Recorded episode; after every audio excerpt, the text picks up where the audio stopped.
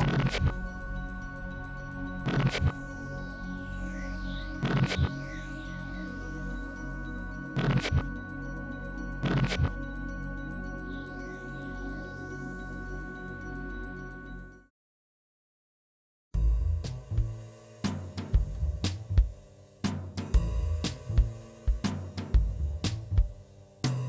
とですね、えーと、ご承知の通りあの創立者3名ありましてそのうちの1名が岸本先生ということで創立者である岸本先生の生まれ生誕地であると言ったらしっかり勉強するように。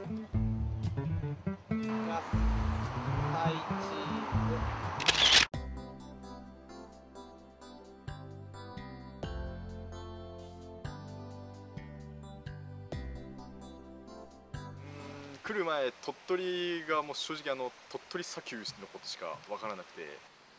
やっぱりすごい田舎なんでこれを活性化するのは難しいだろうなとは思いましたけど。鳥取最初はただの田舎だと思ったんですけど実はすごい田舎だったっていう。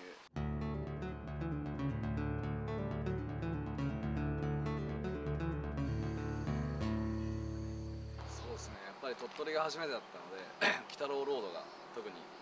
印象に残ってました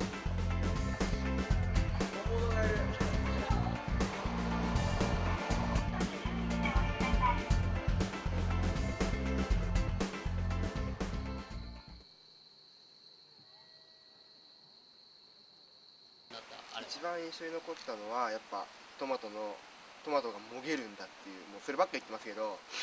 トマトって俺切るものだと思ってたんですよずっと。それがもげるものっていうのはびっくりでやっぱりあの一番いいことは自分をあのあれでもぎたてを取って食べてもらうと少し酸味があります。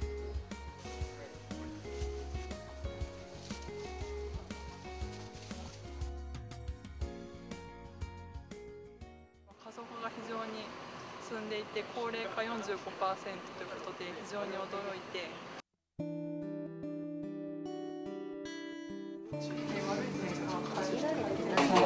どこどこの誰々近い感じはみんな知り合いってましたもん。ね周りが将来的展望が見えないそれは山だからあの下降りてきたらそうでもないと思うよあまああとやっぱ地元内でなんか本気屋さんじゃあこの良い点をどうやって人口増加に結びつけるかでしょそこだな書き方どうしようかみんなで話し合った結果良い点は3点ありまして1点目が緊張があるということでまあ、その行動力を持った学生がその東京で例えばシンポジウムを開くとかそ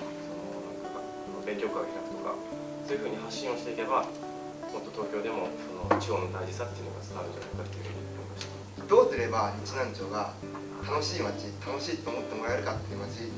なるかっていうことを考えました我々としては中国地方の真ん中に位置するという地域整理点を捉えて広島岡山松江と鳥取というこれを結びますとクロスになります X 軸になりますぜひともまた機会を改めて、えーさらに掘り下げれる場ができればというふうに思いますありがとうございます参加するまでは全然鳥取県のこと知らなかったので参加してとてもこれからのことがなんか期待できるようなすごいところ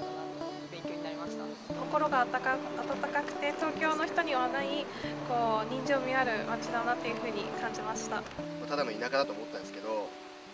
実はすごい田舎だったっていう、まあ、すごいっていうのはものすごい田舎っていう意味じゃなくてまあ楽しい。すごい実は田舎の中にもう発見はあるし都会の人が田舎ってバカにできないもんだなっていうことはまあまあ気づくことができたと思います。